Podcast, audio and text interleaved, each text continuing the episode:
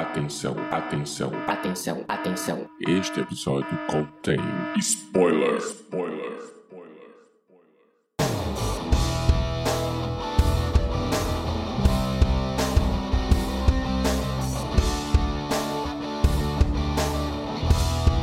Este é o Podcast ao Cubo, o seu programa sobre cinema, séries e cultura pop.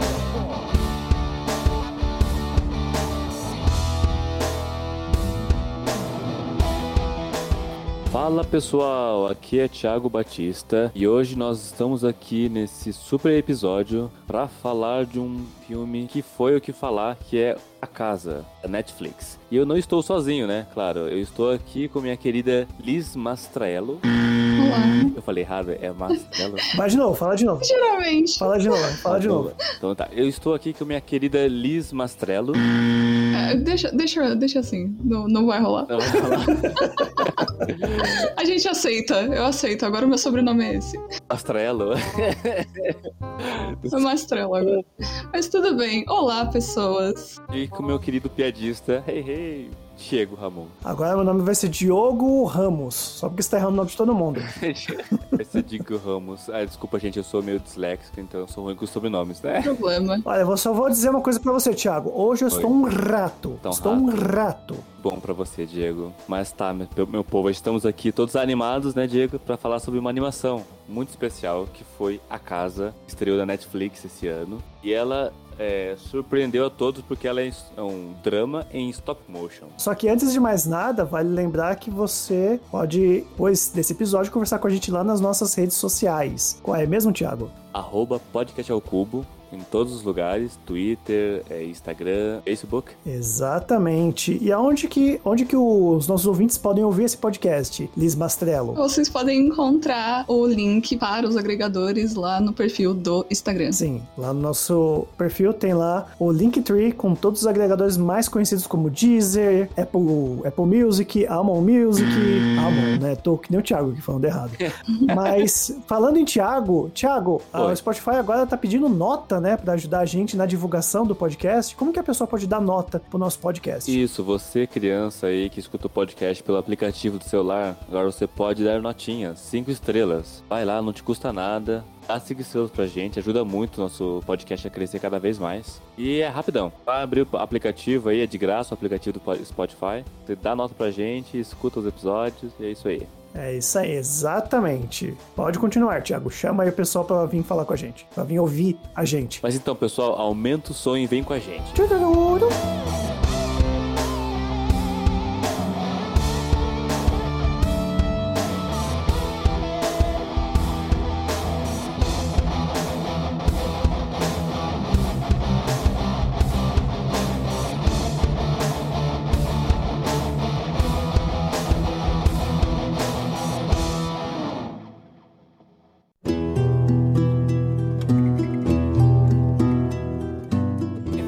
essa série é Diego. Conta um pouco sobre a sinopse desse filme maravilhoso. Esse filme se passa em três atos. Cada ato é uma história que tem a ver com a mesma casa. né? A primeira se passa com uma família de humanos, a segunda se passa com uma família de ratos. Entendeu a minha piada no início da abertura? Não me diga! E, a ter e o terceiro conto se passa com uma família de gatos. O que eu achei bem curioso escolher esses três tipos de seres vivos, podemos dizer assim, né? E aí cada uma tem uma história única, né? Que eu não quero dar muito spoiler aí pra pessoa que vai assistir, né? Não sei, tá liberado spoiler, Thiago? Você que é o host? Ah, tá. Porque acho que é um. é, Não, tá liberado sim. Porque acho que é uma. É uma antologia. E vale a pena assistir mesmo sabendo o que vai acontecer. É, se você tá aqui ouvindo até agora, está ouvindo por conta e risco, porque aí o Diego do Futuro já colocou na abertura o aviso de spoilers. E assim, é, vou começar então pela sinopse do, do primeiro conto, né? Que é uma família de humanos, né? Eles, o pai, ele tá meio que, acho que endividado, se eu não me engano, né? E ele não quer meio que vender as coisas da casa, porque ele fala, né, que tem as coisas do pai dele e tudo mais, e a família, né, dele, aquela coisa, né? Família é complicado, né? Acaba meio que achando que ele nunca vai dar certo na vida. Até que um belo dia, né, um grande empreiteiro falou que tinha um, como eu posso dizer, é, tinha um conchavo lá com o pai dele e ele falou que faria de graça uma nova casa para eles, né, em troca da antiga casa, né? Uma coisa que deixa a filha dele mais velha meio que chateada, porque ela adorava a casa antiga. E aí, né, muita coisa acontece, muita coisa louca acontece, né? E Liz, me conta uma coisa. Você já chegou a assistir uma animação com esse tema mais obscuro e mais terror psicológico? Então, é, me lembrou um pouco assim que eu, eu acho que é uma animação com um estilo um pouco próximo, né? Que é o Caroline. Acho que é isso, né, o nome? Coraline. Coraline? Coraline, perdão, pessoas. Coraline. E tava perto. Hoje, hoje ninguém tá acertando o nome, né? Mas é, me lembrou bastante o. Como é o nome? Eu esqueci de novo. Coraline. Coraline. Coraline me lembrou bastante nessa questão de tratar de uns temas mais obscuros e acho que é uma mistura de Coraline com o Fantástico Senhor Raposo, assim, na questão da parte mais das artes. É, é interessante porque, assim, é, os três, as histórias, elas são é, passadas, enfim, tem em comum a casa, né? Como se fossem três eras daquela casa. E a casa é o grande personagem da- do filme, né? Tipo, do todo o filme. Sim, sim. Pra vocês, vocês, assim, a, interpre- a interpretação que vocês tiveram, vocês acham que era a mesma casa? Porque eu fiquei vendo, eu tava com esse pensamento a princípio, mas aí depois eu mudei um pouquinho. Pra mim é a mesma, a mesma casa. Elas se passam em, em, tipo, em momentos ou realidades diferentes, mas é a mesma casa, sabe? Como se fosse uma entidade. É como se fosse aquela coisa da Marvel. ela- cada casa tem a sua variante de um universo diferente. Mas né? assim, o primeiro diretor eu já conhecia, do primeiro conto, né? Que é o, o Mark James Roels. Roels. Não sei se assim pronuncia, Mark, desculpa. Que ele já, já vi alguns curtas-metragens dele. Ele faz stop motion e ele faz bonecos, né? Tipo, pessoas em tecido, né? É um diferencial dessa, desse, desse filme. É stop motion, mas eles, como o Dr. Rapo, o Sr. Raposo, eles são feitos de tecido e não de latex, né? Como a Coraline, né? É que pra mim é uma técnica muito assustadora. Ver um boneco. A, a primeiro conto eu fiquei com medo. Eu tava assistindo à noite, eu tive que parar. Eu tô meio medroso, né? Porque pra mim ver bonecos muito humanizados num filme de terror é muito aterrorizante, sabe? Eu acho muito Sério? Eu não achei tão terror assim, não. Quando você falou que era terror, eu realmente achei que eles iam- tinham feito tipo um pós-terror, versão live, é, live action. Tá todo mundo errando o nome aqui. Hoje em dia, o, o nome do episódio vai ser Alzheimer da Casa. Ai, É, Que horror. que triste. Ai, meu Deus. continuação, que a gente já gravou um episódio aqui que a gente desgraçou a cabeça e ainda tô meio mal daquele episódio. E piada interna, o ouvinte não vai nem, nem tá entendendo o que a gente tá falando, porque o episódio vai sair, sei lá, tá uma loucura. Esse ano tá uma loucura. Desculpa, gente, off-topic. É, onde que eu estava mesmo? É, na casa. Falou que não, você falou que não achou tão terror assim. Ah, então, lembrei. É que, sei lá, né? Eu acho que já tô acostumado com, essas, com esses stop motion. Ou, sei lá, você falou que era meio terror, eu até posso entender, mas eu não achei assim, né? Um terror tenebroso, Não, né? não, no é- máximo, aquela coisa que a gente já discutiu de pós-terror, aquela coisa mais assim, pega no âmago do- da trama, sabe? Eu, eu tenho que admitir que os bonequinhos, os humanos, eu também achei bem, assim, um pouquinho assustador. Principalmente porque o primeiro conto, ele é um pouco mais, eu, eu achei, né? Um pouco mais, assim, sombrio do que o restante. Ele tem aquela, aquela atmosfera de, como é que eu vou dizer? Um conto vitoriano, sabe? Essa coisa meio Frankenstein, século XIX, não, século XVIII. Eu não sei, eu, eu tive essa impressão, assim, de casa mal assombrada. E os bonequinhos com aqueles olhinhos pequenininhos, eu também não, não curti muito não, meio assustador. Mas você falou sobre, sobre a animação ser feita com tecido, e uma coisa que eu ia comentar é que eu achei, no Fantástico Senhor Raposo, é, dá pra ver, assim, a questão do stop motion um pouco mais. Eu achei que nesse filme fica muito fluido, assim, quase não dá pra ver a movimentação, foi muito bem feitinho o stop motion, eu acho que deve ter dado um baita Sim. trabalho. Não, esse diretor eu acho ele muito bom, assim, com esse tipo de material. Um, ele fez um curta-metragem que foi bem famoso, chamado O Willy. Que é, vou falar rapidão a sinopse. É de um menino que ele morava com a mãe numa uma colônia de nudismo, sabe? E ele vai embora, isso. Daí a mãe dele morre, daí ele volta pra colônia, sabe? Pro, pro enterro e tudo mais. E é muito psicodélico, fala muita questão sobre a questão da mãe, da, enfim, de se perder no meio da natureza e também do nudismo, sabe? E é tudo, e é tudo com stop motion. Nossa, É boa animação pra adulto, né? Se tem nudismo, né? Só pode ser pra adulto. Isso, é, não, é pra adultos. Não, The House também é pra adultos, né? Não, é- Ah, sim, com certeza. não é uma animação infantil, não. Então, é assim, e ele já e era muito. Essa animação dele é muito boa, é de, é de 2012, é um, um, um drama curto, né? E eu acho que, se não me engano, tava no, festi tava no Oscar de algum ano, enfim. Vale a pena conhecer. Eu vi no festival, perdão. Eu vi no festival. É, mas vale a pena dar uma olhada depois. É o Willy. É bem interessante. E dá a pegada desse diretor, sabe? Essa questão meio visceral, assim, porque é o arquiteto. É, isso sim. O arquiteto é o cara que fica trocando a casa o tempo todo, né? Ele fica mudando e ele fica aparecendo lá tal. Eu gostei bastante do primeiro, foi o meu preferido. Assim. É, uma coisa que eu achei interessante, os três curtas têm umas coisas bem assim interessantes que dá pra gente pensar bastante, né? Que nem, né, já que estar liberado spoiler, né? Os pais, eles meio que vão perdendo meio que a humanidade até se transformarem numa, na mobília da casa, né? Uma coisa que eu queria primeiro é, dizer é que tem aquela coisa do, acho que do piano do pai dele, que ele fala, não quero vender o piano do, do meu pai, é a única coisa que eu tenho dele, né? Eu acho que é muito sobre apego material. Eu acho que a, é aquela coisa da gente a, tem tanto aquela coisa durante tanto tempo na nossa vida que aquela coisa acaba virando a gente, sabe? Tipo, a pessoa morre e, cara, sei lá, vamos,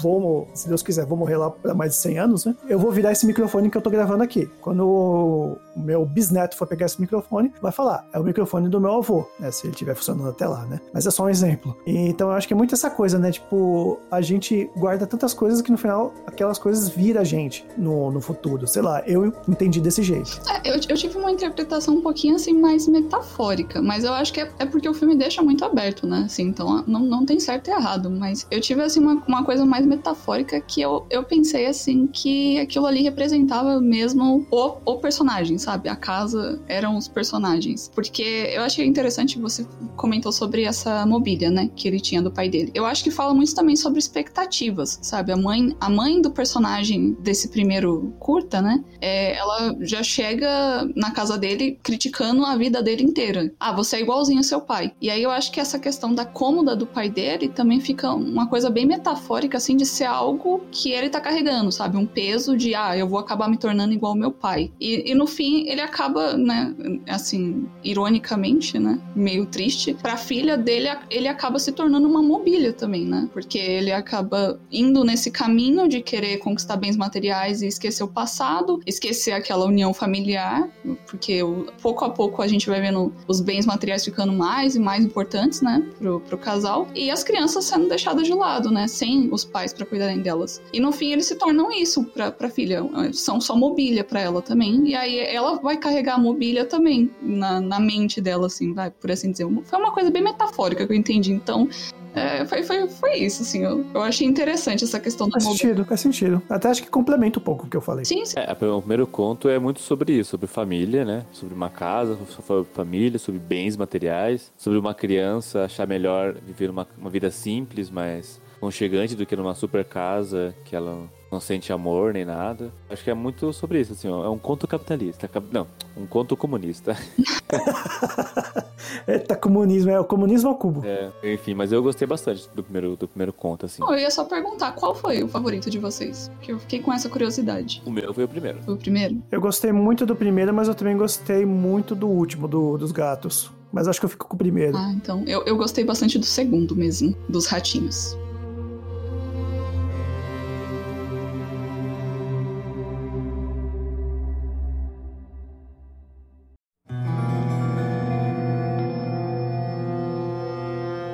Liz, me conta um pouquinho então qual é a sinopse do segundo conto. Então, então é, tem esse ratinho e ele tá botando todo o empenho dele pra. São, são animais antropomórficos, então. E ele tá dando de tudo para arrumar a casa porque ele quer vender para compradores. É aquela coisa bem comum, né, até de fazer nos Estados Unidos, que tem as visitações quando as pessoas vão vender casas. Então, você faz uma espécie de visitação com comida, com bebida e apresenta as casas e as reformas que você fez para a pessoa ver se ela se interessa ou não em comprar. E ele tá se preparando preparando para isso, só que acontece que a casa fica cheia de insetos que continuam destruindo as reformas que ele faz, né? Então, ele vai receber os compradores e ao mesmo tempo ele tem que lidar com isso, que tem um monte de inseto na casa, não importa o que ele faz, esses insetos continuam lá destruindo a casa, até que por fim, né, tem um desfecho todo que os insetos ficam com a casa e ele perde a sanidade dele, né, por conta disso. Pra mim, assim, é engraçado quando você começa o episódio, você acha assim, episódio, você começa o curso, é É que é uma antologia, né? Eles chamam, né? Então eu posso chamar de episódio, né? Quando eles começam o segundo episódio, é uma reforma, você não vê quem tá reformando. Mas você pensa assim, ah, é a reforma da casa, ah, passou-se os anos, é modernidade, e eles estão reformando essa casa, né? Sim. Daí que mostra quem tá reformando. Que é um rato que mora no porão, né? Ele tá morando no porão. E ele, com essa refor- e ele que tá reformando a casa. E ele é, liga pra, entre aspas, namorada dele pra contar como é que tá sendo a reforma. Ele fica pegando imagens na internet, sabe? Tipo, ah, de lugares que ele vai viajar, com o dinheiro que ele vai ganhar tal. Tem todo essa, esse contexto, assim. Pensa, bem, bem, ele só está fazendo a reforma em veneno, né? Daí começa a virar uma, uma, confu- uma grande confusão. uma, um, enfim, várias outras coisas começam a acontecer e, e, e o jogo vai virando, né? Isso vai percebendo um pouco mais sobre ele, né? Até ficando um pouco em dúvida sobre ele, né? Se ele realmente existe mesmo ali dentro, se tudo aquilo é real pra ele, sabe? Ou se ele só não tá imaginando tudo aquilo, sabe? Sim, uma coisa que eu achei interessante é com- começa por ser um rato, que querendo ou não, é um predador natural, né? É uma praga, por assim dizer, né? Ainda mais quem mora em cidade. E é uma, um rato, uma praga lidando com pragas, né? Tanto uma praga verdadeira, que são insetos, quanto. E nesse quesito lembra um pouco o filme do Parasita, né? Que são pessoas que estão parasitando ali um certo local, né? E aí, no caso, é aqueles entre aspas, compradores, né? Eles são até diferentes deles. Eles são ratos, têm tamanho diferente, têm corpo diferente. Então é como se eles realmente fossem é, parasitas, né? Por isso que eu lembrei bastante do parasita do, do John Bonhu. Eles têm imagem, é, eles têm o formato dos insetos, né? O corpo deles, sabe? A mulher é alongada como aquela a centopeia lá e o outro rato é gordinho como se fosse um, ca- um escaravelho, sabe? Sim. Eu, eu entendi que eram os insetos disfarçados de ratinhos, mas. Teve um momento que eu achei também. Teve um momento que eu falei, nossa, deve ter um monte de inseto dentro desse, da roupa dessa mulher aí, um em cima do outro, sabe? Então, mas aí, é, vou dando vários spoilers, hein, pessoal. Mas quando ele volta ali do hospital, tem a família inteira vai morar lá, né? Do cara, dos caras vão morar lá. Uma das pessoas tem vários braços. Elas não tem um bracinho só de rato, ela tem vários bracinhos de rato. Então eles são eles, eles são purificações dos insetos mesmo, disfarçados de rato, mas eles são insetos. Porque eles têm, tipo, vários bracinhos, enfim. não- né? É, tem inclusive um deles que tá batendo palminha, ele tá batendo palma assim, com os quatro Isso. braços. Isso, é, isso mesmo. É, então eles têm essa característica de ser inseto. Eu fiquei achando assim, que no bem no começo, ele vai tentar matar os insetos e joga um monte de veneno, né? E fica caído no meio do veneno lá, só de cueca, é, na, na cozinha, com um monte de bicho morto, né? Eu achei que ele ali, tipo, ah, ali aconteceu alguma coisa, ele ficou doidão, sabe? Entrou o veneno pelo cap... enfim, veneno fez efeito e ele começa a alucinar tudo aquilo, sabe? Nada daquilo acontece de verdade, assim. É, eu tive, eu- ainda na minha, na minha interpretação meio metafórica doida, eu, eu, eu continuei com essa ideia de que a casa era, era uma representação do personagem principal, né? Então, eu, eu, assim, pessoas, eu acho que teve uma tentativa de suicídio nesse curto, ninguém percebeu. Mas eu não sei se sou eu. Porque na hora que ele taca, ele taca essa primeira vez o, o veneno, né? Nos, nos insetos. E aí ele acaba ficando mal junto com os insetos. Eu comecei a pensar, talvez será que, assim, ele não seria uma representação dele e talvez, assim, como pessoa ele tá passando por alguma coisa, ele não tá bem, então seriam os insetos ali, sabe, na casa dele, ou seja, nele, entre aspas. E aí ele tenta se livrar dos insetos, mas ele continua ficando cada vez pior, até que ele acaba indo pro hospital. E aí parece, assim, na, naquela hora que ele tenta se livrar dos insetos, eu tive essa interpretação porque foi bem na, assim, quando os insetos começam a chegar em mais quantidade, é bem na hora que ele, entre aspas, perde, assim, o suporte dele psicológico, porque o dentista fala pra ele para de ligar, para de falar comigo, porque eu não sou, né, ninguém próximo de você, para de me contar a sua vida. E aí, bem naquela hora ali, os insetos começam a chegar a rodo, né? Aí eu tive essa impressão, falei, será que então não tá falando, né, dele, do personagem? A casa não seria ele, cheia de inseto, precisando de um tempo, precisando de uma, uma reforma, uma salvação. E aí ele acaba atacando o, o veneno nos insetos e vai pro hospital. Eu fiquei assim, poxa,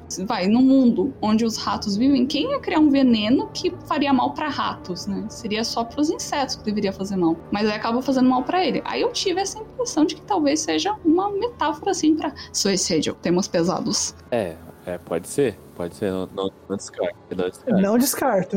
não descarto que é. Mas assim, só. É, por- é porque eu achei muito estranha essa questão. Bem na hora do dentista que ele corta, né, contato com ele, acontece isso. Aí eu fiquei com essa, com essa, com essa impressão. Mas assim, não, não tô dizendo que é, que é isso. É só a interpretação que eu tive. É, porque o dentista, ele fala, ele, o menino fica ligando, ele fala que é a namorada dele, né? Isso. Chama de amor, né? Ah, meu amor, meu amor, sei o quê, tudo é meu amor Mas por que que... é- é- Eu realmente tinha entendido que era namorada, do nada era o dentista. Por que que ele chama o dentista de meu amor? Não, é, é- é- eu acho que ele meio que projeta coisas, sabe? Ele projeta, ele projetava que, que ele tinha um relacionamento, que ele tinha planos pra viagem, sabe? É que ele já tava assim, meio alucinando da vida, parece. Ele tava alucinando já. É, porque daí ele falava pro banco, não, tenho vários compradores e tal. Por isso que depois eu fico achando que tudo é alucinação dele, sabe? Todas as coisas são alucinações, assim. Eu tive essa impressão também, que assim, não, aquilo ali não era uma, uma coisa que realmente estava acontecendo, era uma coisa que tava se passando ali no, no mundinho da cabeça dele, Sim, né? É, bem isso. Mas eu gostei bastante, achei bem bonita, assim, a parte de...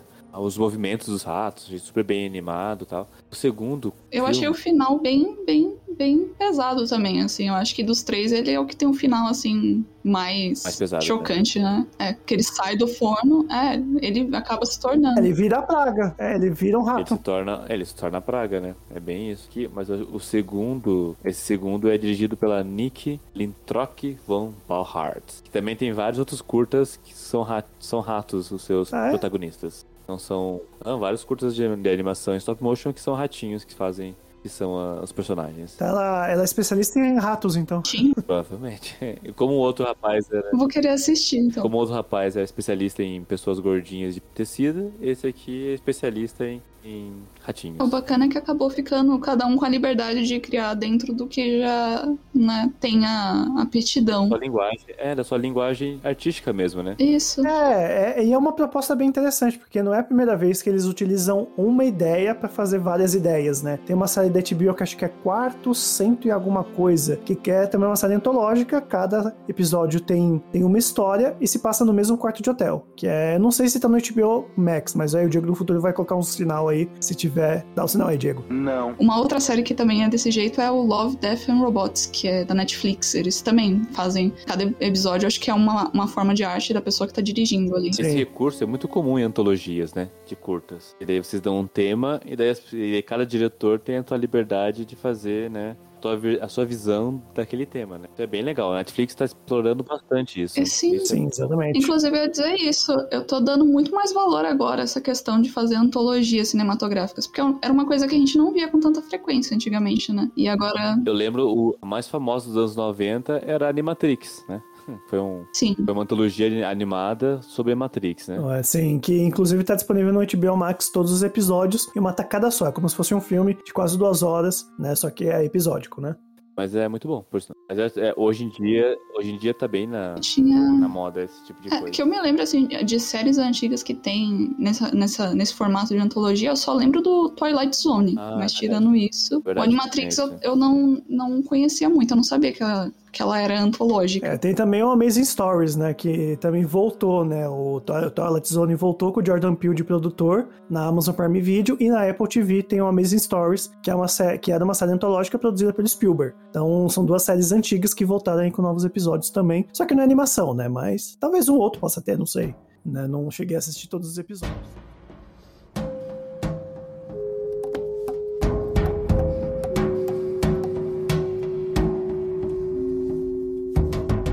É, Então aí chegamos no último, último episódio né, dessa antologia, que é a da gatinha lá. Diego, me conte, qual é a sinopse desse episódio? São, dessa vez a gente vai pro universo dos gatos, né? A gente saiu do predador e vai pro, caçador, né, de ratos, que são os gatos. A casa dessa vez é uma pensão, uma pensão antiga de família, que a gatinha principal, ela, que eu falo gatinha, que é uma linda, né, mas é uma gatinha de verdade. É, ela meio que tá tentando é, arrumar a casa, né? O que acontece? Tá tendo uma inundação na cidade, muitas pessoas deixaram a- aquela cidade, ela é uma das poucas pessoas que ainda mora ali por conta da pensão. Nessa pensão só tem dois moradores, né? Que é uma outra gata que é amiga dela e um outro gato, entre aspas, vagabundo, né? E eles não pagam, né, a estadia e ela quer, assim, gostaria que eles pagassem, né, para que ela pudesse reformar a casa, né? E aí, de repente, um outro gato chega, assim, do navio, um gato meio Jack Sparrow, né? Um gato todo zen, todo meditativo, todo assim, né? Prezando pra aquela coisa de, de meditação e tudo mais, falando que ela deveria deixar pra lá a casa. E ela, não, não, não, quer a casa, quer a casa, quer a casa. E aí a trama vai se desenvolvendo em cima disso, né? Provavelmente outro diretor, né? E uma outra visão, tendo aí a mesma casa, dessa vez em formato de pensão, né? Sim. É, o importante dizer, que não sei se é importante, mas a, a voz da, da principal é feita pela Helena Bonham Carter, né? Helena Bonham É Carter. Isso, que é super conhecida, né? Como. Sim, foi, ela foi a ex-mulher do Tim Burton, ela fez é, a Bellatrix em Harry Potter, Sim. ela fez o Clube da Luta, né? A... Ela- Marla. dela- Como, como que Marla. É Marla. Marla, acho que é Marla, isso mesmo. Que é uma grande atriz, né? Ela fez também aí a, o Discurso do Rei, né? Um filme muito importante. Sim, não, é, ela, E a Rainha Vermelha, né? Em Alice, no País ela é rainha vermelha, é verdade. Verdade. Então é uma atriz aí bem. tá em quase todos os filmes e ela é uma ótima atriz, gosto muito dela. Sim, não, Ela é um chuchu. Excelente, excelente atriz. E ela faz muitas animações também. Não é a primeira stop motion que ela faz, ela já fez A Noiva Cadáver. Sim. Ela fez. Ela fez. Qual mais? Noiva Cadáver só? Acho que foi. Noiva Cadáver. Tem. Ah, tudo que é do Tim Burton ela fez. Quando ela é esposa dele, ela fazia todos os filmes. Sim, é, acho que boa parte do filme, sim. A diretora desse último curta é Paloma Baeza, né? E diferente dos outros, ela tem. Eu só achei um curta-metragem dela de animação, que é com animais, que é só que são ursos polares, né? Não são gatos, de 2017. Mas ela tem uma grande lista de trabalhos, principalmente pra TV. Bem grandes mesmo, assim. Uma carreira bem extensa. Mas Liz, me conta, o que você achou desse último conto agora? Desse último episódio? É, eu achei ele, não sei se vocês tiveram essa impressão também, mas eu achei ele assim uma combinação do primeiro com o segundo, porque a gente vê a personagem da Rosa, que ela tá com parece que uns problemas ali, né, porque ela quer resolver na casa, mas também tem a questão do tema familiar. Assim, eu, eu tive a impressão de que o episódio trata de um pouco de luto, né, porque ela sempre tá ali tentando arrumar a casa, que parece que era onde ela morava com a família dela, mas a gente não vê os pais dela, né? Então, parece que trata uma mistura disso, dessa ausência familiar e também da personagem tá querendo, como no episódio 2, né, reformar a casa, deixar a casa melhor. É, mas, mas é isso, eu tive essa impressão, assim, é, que é, é- foi, parece com combinação dos, dos dois anteriores e eu achei muito bonitinho. Eu acho que é uma história, acho que das, das três é uma das mais positivas, né? Porque a gente vê a personagem com um final feliz. As outras não tiveram finais tão felizes assim, né? Peraí, gente, eu só preciso dar uma canelada que eu falei. A, a Helena não faz a principal, ela faz a Jane, que é a guria da Paz e Amor, sabe? Aqui dos cristais. Ah, sim. Quem faz a protagonista, a voz da protagonista, é a Susan Wokoma. É a Rosa. Não conheço. Eu também não conheço, por nome, assim. É ela que faz a Rosa. É que daí quando você falou o nome Rosa, eu lembrei. Falei, não, acho que eu falei a pessoa errada. Desculpa, gente. Canelada aí. Acontece. Sim, foi acho que mais um aprendizado que ela teve, né? Que ela ficou até. Pra mim é muito aquela coisa, realmente, como você falou, de luto, de querer manter um legado, mas esse legado nem sempre é uma coisa assim que você deve fazer. E agora eu tava me lembrando que acho que esse, esse episódio em específico tem muita coisa do barco de Teseu. Não sei se vocês já ouviram falar desse, desse termo, né? Já, mas me contem um pouco mais. Me relembre, Diego. Que o barco de Teseu é, é- ele, bom, vou tentar falar mais por cima que eu não sou tão bom em explicar essas coisas, mas é aquela coisa, o barco de Teseu ele foi feito de um jeito durante a viagem. O barco ele vai se modificando, né? É, tipo, tem que trocar a madeira, tem que trocar tudo, porque, né, tem que ter manutenção do barco. E aí o que acontece? O barco de Teseu chega no final, ele é um outro barco. Aí tem aquela pergunta: é um outro barco ou é o mesmo barco? Né? Será que ele, mesmo transformado, ele continua sendo aquilo? Ou ele é transformado, ele é uma coisa melhor? Que eu acho que é o que remete muito ao final da casa. Que no final, ela, transforma a casa num, num, num barco, né? Pra poder sair dali, né? Ela não, ela não largou o legado, mas também não continuou ali batendo na mesma tecla, né? Ela andou pra frente mesmo que evoluiu, assim, a casa, né? É, pra quem assistiu, né, o WandaVision, né, a série da Disney, da Disney, ele fala muito sobre a questão, esse, esse, esse conto, não, esse termo, né, do barco de Teseu. Nós, humanos, trocamos as células do nosso corpo o tempo todo, né? A gente renova elas, né? Mas a gente continua a gente mesmo? Mesmo as minhas células hoje são diferentes das células que eu tinha Exato, há isso. 10 anos atrás, né? Todas foram renovadas. Sou o mesmo eu? A teoria, sim, né? Mas esse, essa, esse, essa questão filosófica é sobre isso, assim. Eu continuo a mesma pessoa ou mudo de pessoa, sabe? A casa continua a mesma? Ou você evolui. Mas a casa continua a mesma, mesmo eu, eu pegando os- um, vou contar uma, um caso da minha família mesmo, né? A minha sogra, ela morava num lugar, daí ela trocou de terreno. Mas ela, como a casa tinha era de madeira, ela pegou as madeiras da casa e construiu outra casa. Tipo, é outra casa, mas é os mesmos materiais, as mesmas madeiras, né? Não continua a mesma, continua a mesma casa? Não é mais a mesma casa, porque eles mudaram ela, mas as madeiras são as mesmas, sabe? É a mesma coisa essa aqui, tipo, o barco continua a casa da menina? Ou não? Que você acha disso? Acho que nesse quesito continua. Só que aquela coisa que eu falei, ela meio que conseguiu evoluir sem perder, A né? essência dela? A, a ideia É. do que ela queria. Pelo menos minha É, opinião, né? Igual nós humanos, a gente muda, mas a gente não muda, a gente nem. A gente evolui, vamos dizer melhor. É igual a Liz falou, a gente evolui. Acho que também fica a questão da casa, que assim, era uma coisa importante pra ela. Então, ela não queria simplesmente deixar pra trás.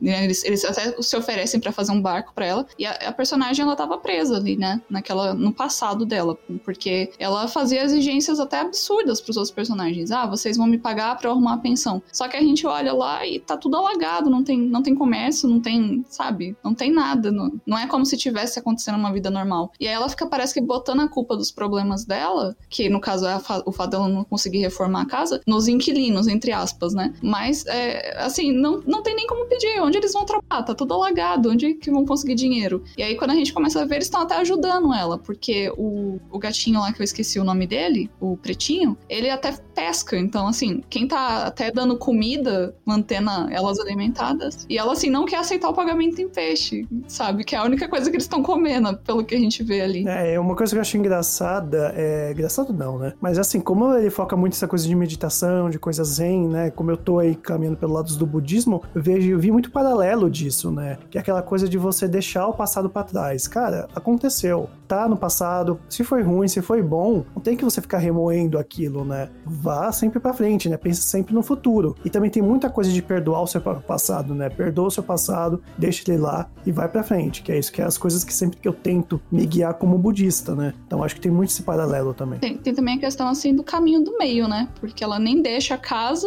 nem faz um barco, ela faz uma casa barco. Então ela encontra um caminho do meio pra seguir. Sim, né? E ajuda, é, quem ajudou ela foi o, o, o gato Jack Sparrow lá, né? Que ajudou ela com a parte do, do barco casa. Sim. Que é o Cosmos. Acho que esse é o nome dele, né? E tem a Wanda também?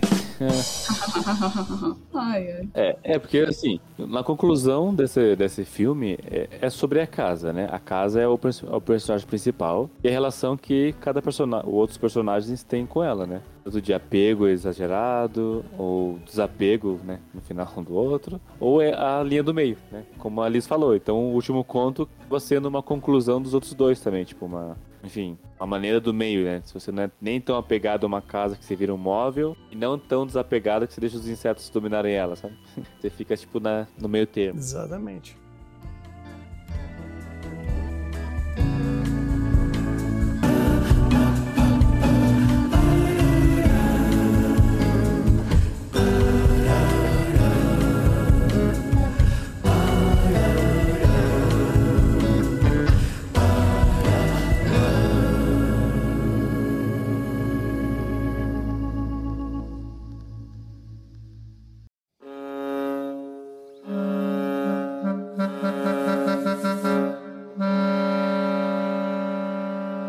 Então, pessoal, estamos chegando à nossa reta final. E para encerrar assim com um pouco uma chave de ouro, vamos pro Cuba Indica. Diego Ramon, o que você vai indicar para nós hoje? Eu vou indicar mais uma animação, né, que concorreu ao Oscar possivelmente de 2015, eu acho, que eu assisti esse Oscar. Eu lembro que eu vi todos os filmes de animação que teve naquela época, não vou lembrar qual é, mas um que eu achei legal e que eu não dava nada é Os Box Trolls, que é dos diretores Graham Unable e Anthony Stetti. Se eu não me engano, eu acho que eles fizeram com Coraline, não foi? A Leica? Não. Não, mas acho que é da Leica, né? Isso, é- não. esse filme que você falou é a Coraline, Coraline não. Não, sim, o Box Trolls. Isso, é da Leica. Que é, que é, eu vou contar uma sinopse básica, né? Ovo, que é um menino órfão, ele foi criado pelos Box Trolls. São criaturas peculiares, né? E amáveis que vivem nos esgotos de um lugar chamado de Ponte Queijo, né? E com medo de serem capturados, né? Pelo imperioso Archibald Snatcher, os Box Trolls, eles só podem deixar o subterrâneo à noite, né? Quando o vilão põe em prática os seus planos pra exterminar eles e tudo mais, né? Tem um grande elenco, né? E com Isaac Hemps, alguma coisa, ele é o Bran de Game of Thrones. Tem a Ellie Fanning, que é a irmã da Dakota, que fez Coraline, né? E tem o Ben Kingsley fazendo o vilão. E tem também o comediante Tracy Morgan, que faz um tal de Mr. Rude aí, que são, acho que, os protagonistas. Como eu falei, eu não dava nada pra essa animação, eu achava que ia ser meio infantil. Apesar de ser um infantil, eu achei bem legal, assim, bem feito também. Se eu não me engano, no final do filme, os créditos é, é uma é um speedrun de como ele- eles fizeram a animação, né? Eles brincando, né, com, com o animador versus a animação. Então é bem legal, né? Fica a dica aí do Os Box Trolls, que eu não sei onde está disponível. Também não sei não. Mas eu sei Os filmes da Leica é, É, meio mas eu- difícil achar em, português. Sim, o que tem aqui, no caso, você pode assistir ele no YouTube a R$13,90 o aluguel. Muito bom. E você, Liz? O que você nos indica hoje? Eu tenho duas indicações pra fazer. É, não são de animações stop motion, mas são de animações. É, a primeira é uma bem bonitinha, né, assim, pra positividade, que é o Ernest Celestini, a história sobre esse urso que acaba se tornando um amigo de uma ratinha. Basicamente é uma história sobre mudar também, e sobre se tornar melhor, aprender a falar sobre seus sentimentos lidar com eles. E assim, é uma das animações que eu mais gosto, eu acho a arte muito fofa, uma animação francesa, se eu não tô enganada. E é uma, é uma fofura a parte dessa animação. Eu não sei também onde vocês podem encontrar ela, né? Mas eu, eu creio que ela deve estar no YouTube, porque ela é bem até famosinha. Se eu não me engano, teve até um, um remake dela mais recente, mas talvez eu esteja falando besteira. Talvez seja uma canelada que eu vou tomar. Mas é, uma outra, uma segunda que eu tenho pra indicar é uma mais adulta, que é The Red Turtle. E é uma animação já mais experimental, é, de 2016. E é a história sobre, essa- sobre esse homem que ele naufraga numa ilha deserta. E ele encontra essa tartaruga gigante. E é, é também sobre superação, sobre mudança, né? De vida, de evolução. É, é muito bonito, assim. É uma animação bem, bem bonita. E, e bem feita também, assim, na questão da arte. E eu gosto bastante dela também. Fica a dica pra quem quiser assistir. Eu acho que eu vi essa animação, agora se eu não me engano, foi o Oscar de 2016, né? Porque acho que concorreu junto, junto com o Box Trolls e eu, se eu não me engano, eu vi essa animação também. Só que eu não lembro muito bem como que ela é, mas eu lembro acho que de ter visto. Ela tem uma carinha, assim, é, de estúdio Ghibli, sabe? Só que um pouco mais séria, um pouco mais, assim, experimental e, e menos infantil. Mas é bem esse estilo. É, eu vou indicar então é, duas animações stop motion, tá? Uma delas é A Ilha dos Cachorros, ela é do Wes Anderson, que é um diretor de cinema bem famoso, né? Que conta a história de uma ilha de cachorros, né? Basicamente. É bem estilo do- desse diretor, em questão de tanto. Ele fez Senhor Raposo também, né? De animação. É o Wes, Wes Anderson? Isso, Wes Anderson. Eu não falei errado? Não, você, você nem falou, eu, eu que falei agora porque você falou que o diretor de, de Raposo, né? Aí eu lembrei que é ele. Você não falou o nome dele. Falei no começo. Falou? Falei, mas tudo bem. Alzheimer. Enfim, Hoje tá difícil com os nomes. É um filme não, onde, tipo, mostra o menininho a se aventurando numa ilha de cachorros. E ele é bem adulto, assim, não é infantil esse filme. Ele é até protagonizado por grandes atores, né? Tem o Bill Murray, que é um, um grande ator. Tem o Brian Creston, que é do, um amiguinho do, do Diego, que ele gosta bastante, do Breaking Bad. Tem o Jeff Goldblum e o Edward Norton. Tipo, um grande elenco. E é bem legal esse filme. Tem na Star+, tá? Na Ô, Fox. Thiago, Oi. esse filme é bom pra cachorro, né? Agora tinha que ter o, o barulhinho do, do bongo. Enfim, assista. É, é bem divertido esse filme. E um outro filme que eu tô, eu vou indicar é o Anomalisa. Ele é um filme bem, Ah, é muito bom, muito bom, muito Esse eu bom. já ouvi ele é falar. bem adulto. Assim. Também foi do Oscar. É, ele tem, concorreu ao Oscar e tudo mais. Ele é um stop motion muito interessante, assim, a maneira como eles constroem os bonecos. E você não se dá conta de como eles estão, como é que foi a construção deles. Enfim, assista, não vou dar um spoiler porque é muito bom. Você encontra na. é, Tinha na- nos streamers, mas agora só consegui achar no YouTube por R$4,90 o aluguel. É, você vai estar tudo na nossa postagem lá no, no- nos próprios agregadores. Eu sempre coloco o link onde tem todos esses filmes lá. Você pode procurar por lá. E esse Anomalisa, só quero só fazer um comentário, né? Que não é muito spoiler, mas assim, só tem duas vozes, que é a voz do protagonista e o outro cara que faz todos os outros personagens, inclusive a Anomalisa. Isso faz parte da narrativa. É só isso que eu quero dizer. Mas é, um dos atores famosos que dublam é o David Turlin, sabe? Que fez Harry Potter. Então é isso. Temos o episódio, pessoal? Temos o episódio. E eu posso terminar com uma musiquinha? Era uma casa muito engraçada, não tinha teto, não tinha nada. Ai, ai. Sabia que essa música é sobre gravidez? Sério? É, ele tá falando de uma barriga de uma mãe. Uma É. casa de uma criança que você vive por nove meses. Muito engraçado, não tem teto, não tem nada. né? Estourou a cabeça aqui, meu Deus. Nossa, mudou minha vida. Que isso? é, Não fazia ideia. é que eu ouvi falar, agora eu não sei se é verdade, mas uma professora minha da faculdade dizia que falou que isso era uma, uma metáfora sobre a barriga de uma mãe. de Uma Faz, grávida. faz sentido mesmo. Nossa, que Porque isso. pinico não tem ali. Então, beleza, gente. É isso, pessoal. Um grande abraço a todos e até a próxima. Até a próxima aí, gente. Tchau, tchau. Até pessoas.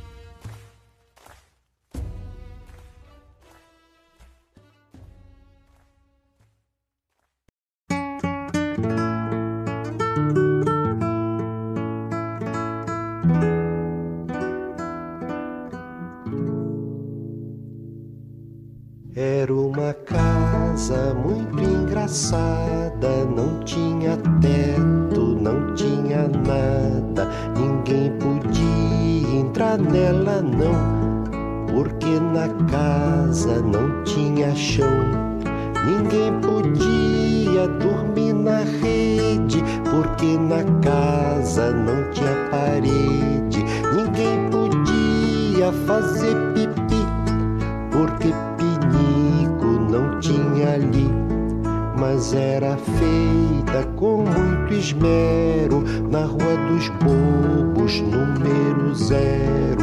Mas era feita com muito esmero na Rua dos Bobos, número zero.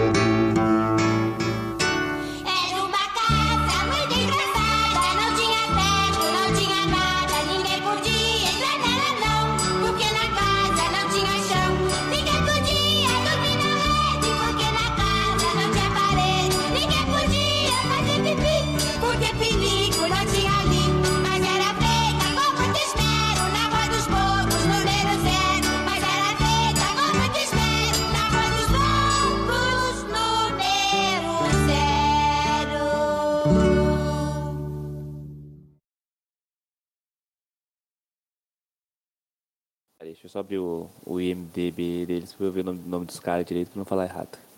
Já devia ter feito isso antes, olha só, tô pegando Devia, pé. devia, devia. mas- Enfim, a hipocrisia. Ah, tá, sabia que a Helena Bonham Carter tava na série, no filme. É, eu, eu vi dublado.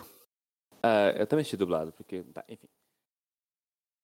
O bacana é que acabou ficando cada um com a liberdade de criar dentro do que já né, tem a aptidão. Sua linguagem. É, da sua linguagem artística mesmo, né? Isso. É, é, e é uma proposta bem interessante, porque não é a primeira vez que eles utilizam uma ideia pra fazer várias ideias, né? Tem uma série da HBO que acho que é quarto, cento e alguma coisa, que é também uma série antológica, cada episódio tem, tem uma história e se passa no mesmo quarto de hotel, que é, não sei se tá no HBO Max, mas aí o Diego do futuro vai colocar um sinal aí, se tiver, dá o sinal aí, Diego. Caraca, Diego do passado, mas você eu vou te contar, viu? Porque é sempre eu que tenho que fazer essas coisas. Me diz, sério mesmo, por que eu?